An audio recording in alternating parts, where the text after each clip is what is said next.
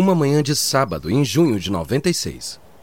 Em casa, na Bay Area, São Francisco, Pierre está começando o dia. O Midyar é um jovem programador de computador iraniano-americano com um rabo de cavalo e uma vibe hippie descontraída. Ele mora em São José, Califórnia, na periferia do coração pulsante do Vale do Silício. Alguns meses antes, ele criou um site chamado Auction Web. E tá dando muito certo. É um site básico onde as pessoas podem comprar e vender itens umas das outras. Procurando uma lancheira do super-homem ou um apontador laser usado, acesse ao Auction Web e faça um lance. Tudo que o site pede é uma pequena doação quando algo é vendido. Nos últimos meses, as contribuições dos clientes chegaram ao Midyar pelo correio. Em seu primeiro mês pedindo ajuda, ele até conseguiu dinheiro suficiente para cobrir sua taxa de hospedagem de 250 dólares. O Midyar percebe que se esqueceu de verificar a correspondência na noite passada. Já se passaram alguns dias, é hora de dar uma olhada. Ele olha para baixo e. Meu Deus! Lá em sua varanda está uma sacola do correio cheia de envelopes com seu nome. Dentro, há notas de dólares amassadas e moedas de 5, 10 e 25 centavos coladas em cartões. E não para por aí. Nas próximas semanas, mais sacolas do correio cheias de dinheiro chegam à sua porta, tantas que, na verdade, o Midyar não tem tempo para abrir todas. Quando ele finalmente termina de ver todos os envelopes, ele descobre que ganhou 10 mil dólares. E isso foi só junho. A mensagem era clara. Auction Web não é mais apenas um hobby, é um negócio. E está a caminho de se tornar uma das startups mais lucrativas que a web emergente já viu. Eu preciso de ajuda. Talvez você nunca tenha ouvido falar na Auction Web, mas aposto que você sabe o novo nome que o Meteor pôs alguns meses depois. Um pequeno site de leilões chamado eBay. da Wondery. Eu sou Lucas Soledade e esse é o Guerras Comerciais. eBay versus PayPal.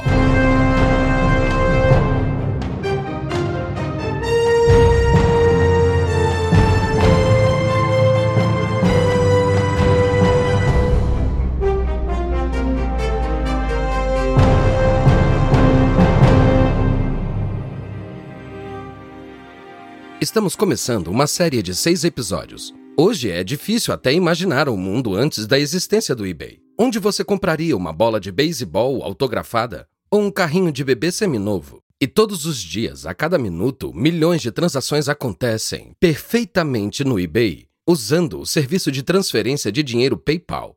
Hoje estamos falando sobre a guerra comercial entre eBay e PayPal. Este é o episódio 1. Dou-lhe uma, dou-lhe duas. Todos aqueles pacotes de moedas e cheques que apareceram na porta de Pierre ou Meteor. Tudo isso representaria um grande desafio para a jovem empresa que era o eBay. Achar uma solução criaria uma das grandes relações simbióticas da economia da internet. E, além disso, uma grande dor de cabeça para o eBay manter o barquinho novo à frente dessa ventania a favor.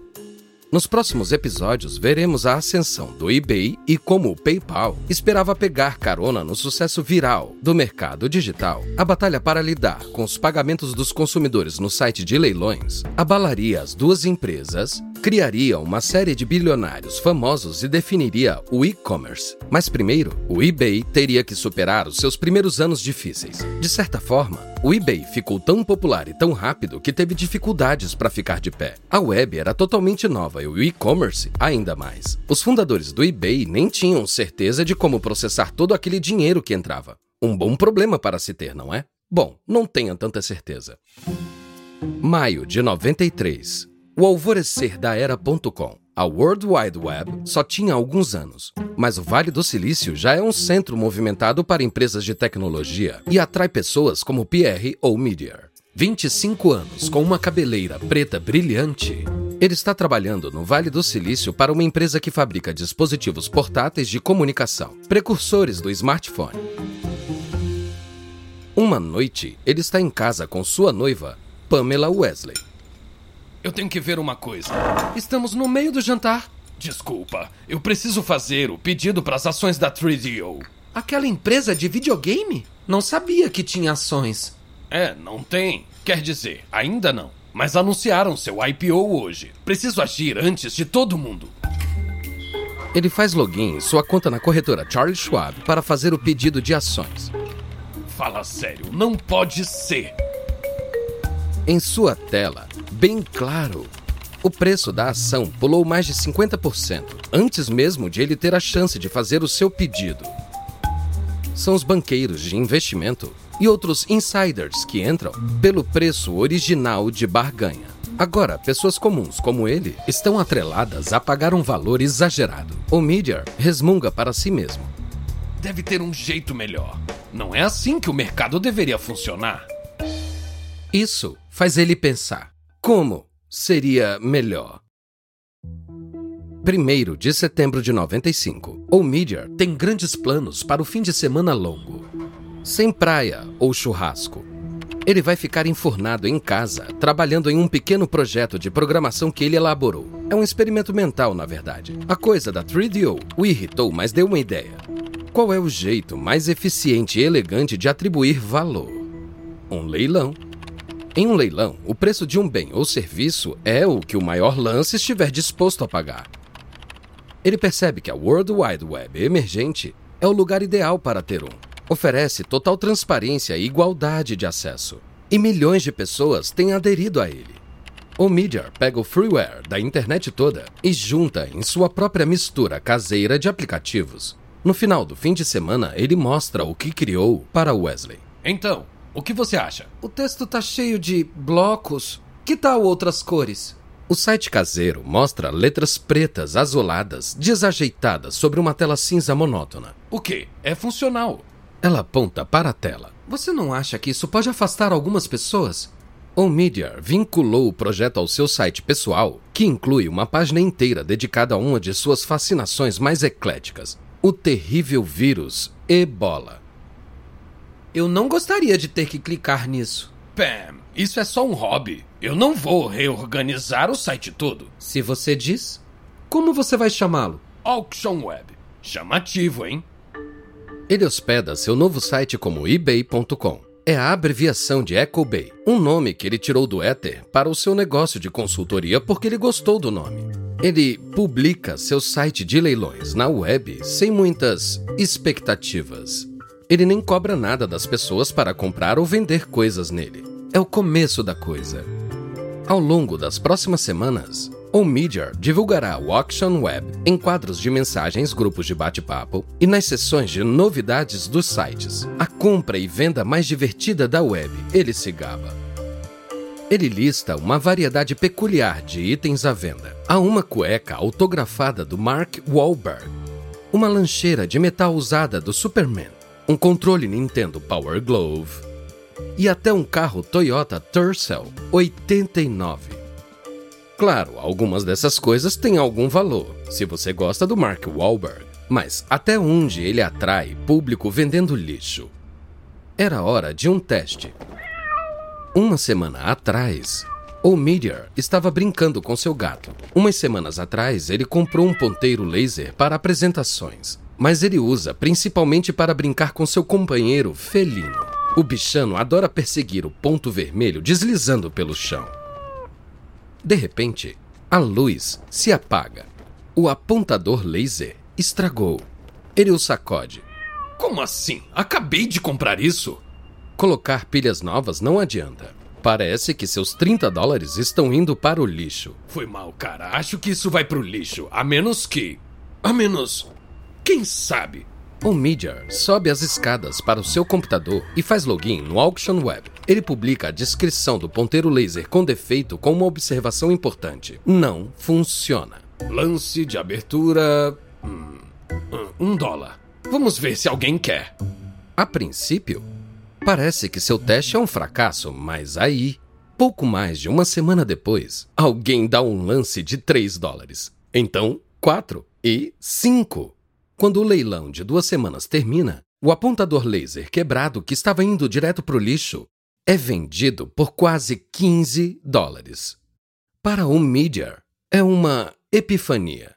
Há um comprador para praticamente qualquer coisa por aí.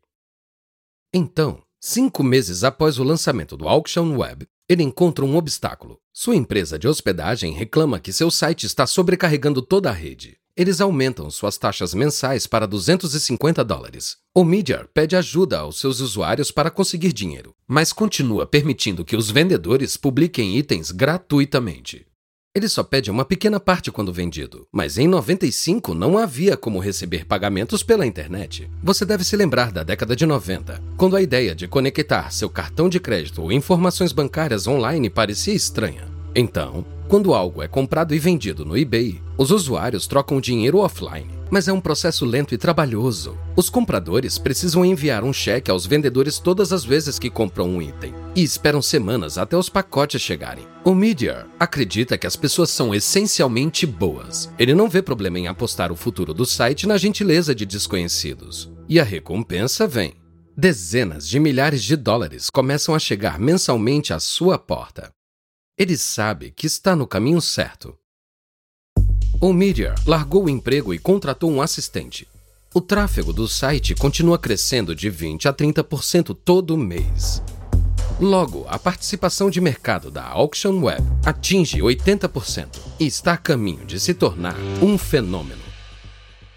Mas a Auction Web ameaça se tornar vítima de seu próprio sucesso. Em 97, o site ainda está trabalhando na salada de programação original de Omidyar. O volume está mais alto do que nunca, mas há sinais de tensão. Apenas no primeiro mês daquele ano, a Auction Web realizou 200 mil leilões online. Novas listagens às vezes não são postadas por um dia inteiro. Quando um comprador em potencial clica para visualizar um item, demora até um minuto para a descrição aparecer. O Media está desesperado em frear o crescimento.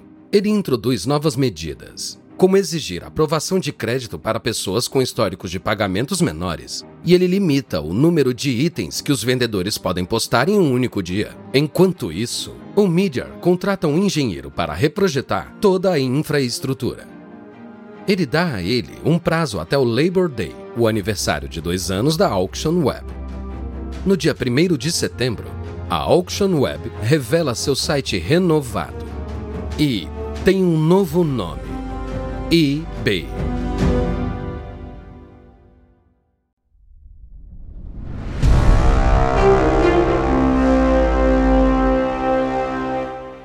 O eBay virou um grande sucesso praticamente da noite para o dia. E o Media percebe que é hora de contratar um CEO com as habilidades de negócios para levar a empresa adiante. Mas quem? Achar o perfil ideal é a sua principal prioridade. A cultura de escritório do eBay tem uma vibe de granola crocante. O Media às vezes usa sandália no escritório e gosta de distribuir uma tigela de doces nas reuniões. Meg Whitman lidera a divisão Play School da Hasbro, que trouxe ao mundo o senhor cabeça de batata. Ela tem um cabelo loiro na altura dos ombros e um sorriso sincero. Na Hasbro, ela supervisiona 600 funcionários e cerca de 600 milhões em vendas anuais mas ela exala uma capacidade de relacionamento e competência alegre. Mas quando ela recebe uma ligação de um recrutador, ela nunca ouviu falar do eBay. Whitman quase não aceita a entrevista. Sentada em seu computador, navegando pela interface em preto e branco do eBay, ela pensa: Não acredito que eu estou prestes a atravessar o país para ver um site de classificados. Ainda assim, quando ela conhece o Media, ela fica impressionada. Muito bom conhecer você pessoalmente, Meg. Sabe, o eBay tem tudo a ver com pessoas e construir comunidades. Me conta mais sobre o que você está querendo fazer. Bem, as pessoas vendem coisas, obviamente, mas também queremos ajudar a reunir pessoas com interesses comuns. Portanto, se você gosta de comprar e vender pelúcias, pode achar outras pessoas que também gostam no eBay. E como está indo a parte da comunidade até agora? Eu diria que muito bem. Recebo mensagens de pessoas dizendo que conheceram seus melhores amigos no site. Alguns até viajaram juntos. Olha, eu devo dizer que esse nível de envolvimento do cliente é realmente notável. Especialmente para uma empresa tão nova. Isso é impressionante. No final da primeira manhã na sede do eBay, ela pensa consigo mesma: Tô feliz por ter entrado naquele avião. O sentimento é mútuo. Porque entre os candidatos a CEO que o Media conheceu, ela é a única que faz uma pergunta importante a Pierre. Você não vai a lugar nenhum, vai? Ela é a única que quer que o mídia fique. E o mídia gosta de seu jeito realista. Ele faz o maior elogio a ela. Ele a chama de Ibeiziana. Trazer Whitman deu certo. Quando ela foi contratada em março de 98, a empresa tinha cerca de 30 funcionários e faturava 4 milhões por ano. Seis meses após a sua chegada, ela abre o capital do eBay. Suas ações quase triplicaram em seu primeiro dia completo de negociações, resultando em um valor de mercado de quase 2 bilhões. No final do ano, a receita do eBay é 10 vezes maior que a do ano anterior. O site está crescendo com magnitude ano após ano furor dos investidores sobre o IPO do eBay. O preço das ações do eBay mais que dobrou desde o IPO. Em quatro meses, um aumento de 17 vezes para o eBay. Falando com a Associated Press, no início de junho, Whitman está otimista. Há muito tempo isso deixou de ser sobre o dinheiro. Somos pioneiros em algo totalmente novo. O que é fascinante é o impacto que tivemos na comunidade. Mas todo crescimento tem um preço. Quedas de energia e interrupções estão se tornando mais frequentes. E então, o desastre acontece. 10 de junho de 99, San José. O site do eBay está com problemas novamente. A equipe de suporte está nervosa, cansada e frustrada. Está acontecendo de novo e não conseguem descobrir o problema. O site está no ar, depois cai alguns segundos, às vezes mais. Os jornalistas sentem cheiro de sangue. Essas falhas, quando o sistema apaga, estão acontecendo com tanta frequência que uma equipe de filmagem da CNN acampou no eBay, se antecipando a outro blackout do novo site de comércio eletrônico da América. Os repórteres exigem falar com Whitman, mas ela se refugia na empresa para procurar o culpado com seus engenheiros. Esse problema não é novo para ela. Em seu primeiro dia de trabalho, o site ficou fora do ar por oito horas, mas sua recusa em falar com os repórteres apenas aumenta a sensação de que a empresa está caminhando para o desastre. Sempre que há um apagão, milhões de dólares estão em jogo. Sem falar nos clientes fervilhantes, alguns dos quais contam com os leilões do site como sua principal fonte de renda. Alguns críticos estão pedindo a cabeça de Whitman. Whitman teme que o eBay entre em colapso. Finalmente, às 10 para as 8 da noite, o sistema trava. E é um apagão completo. Whitman chama isso de a mãe de todos os apagões. Uma hora, duas horas se passam. Doze horas depois, quando o próximo dia útil começa, o site do eBay ainda está fora do ar e os engenheiros não têm ideia da causa do problema. Eles não têm certeza se algum dia conseguirão colocar o site online novamente. Se não puderem, todos os dados do eBay, milhões de registros, números de cartão de crédito, feedbacks e leilões que estavam em andamento quando as máquinas apagaram, serão perdidos para sempre. Seria o fim do eBay. E, incrivelmente, o eBay não possui um sistema de backup.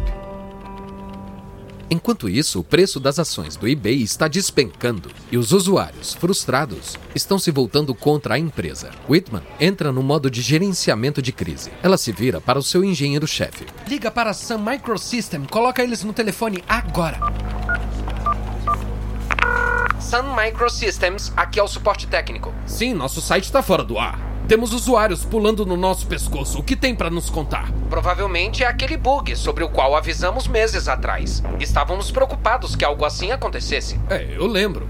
Pode nos ajudar a recuperar o site? Estamos trabalhando nisso. Você provavelmente deve restaurar o seu backup nesse meio tempo. Você tem um backup, né? Ai, meu Deus. Você tá falando sério? Whitman está ouvindo. Ela sabe que eles estão com problemas. O site está fora do ar há 22 horas. Isso é um século na internet. É uma falha técnica épica que expõe a empresa à ira total de Wall Street. No dia em que o eBay levou para restaurar o site, as ações do eBay caem quase 30%. Whitman era uma bilionária no papel após o IPO do eBay.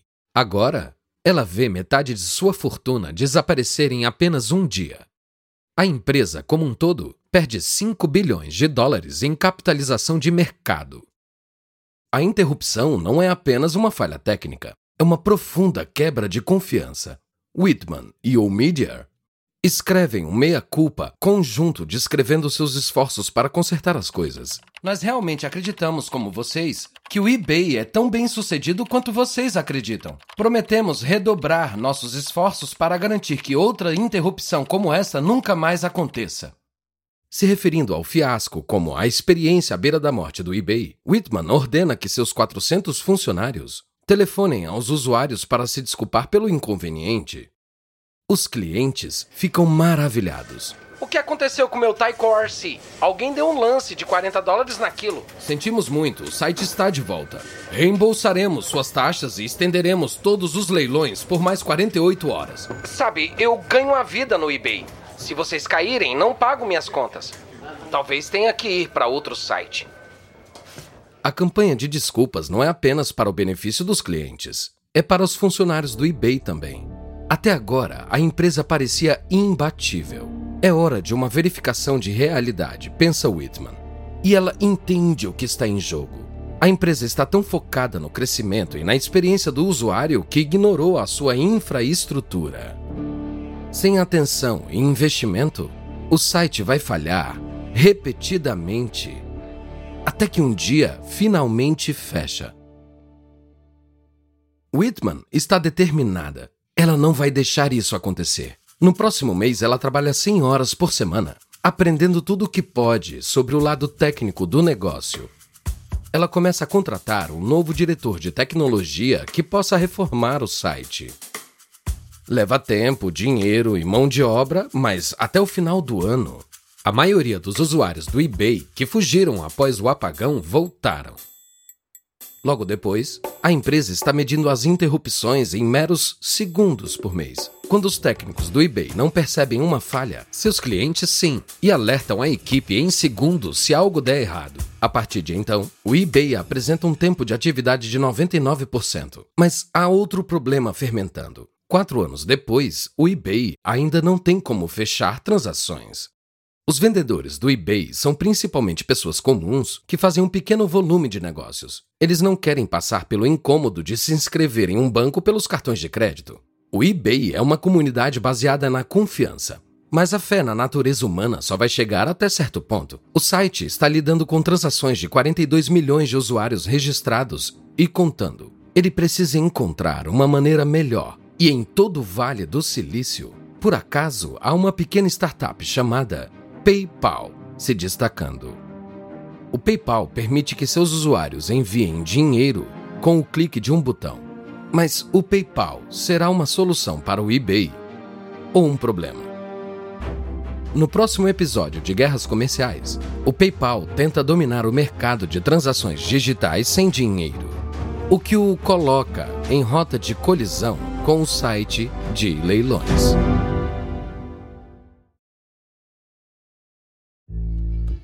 Espero que tenham gostado deste episódio de Guerras Comerciais. E uma observação rápida sobre as conversas que você ouviu: não podemos saber exatamente o que foi dito, mas esse diálogo é baseado nas nossas melhores pesquisas. A série Guerras Comerciais foi originalmente apresentada por David Brown. O apresentador dessa versão é Lucas Soledade. Eden Pennenberg escreveu essa história. Karen Lowe é nossa produtora sênior. Jenny Lauer Beckman é nossa editora e produtora. Design de som original de Kelly Randall para Bay Area Sound. Emily Kunkel é nossa produtora coordenadora. Nossos produtores executivos são Jess Redburn e Marshall Lewy.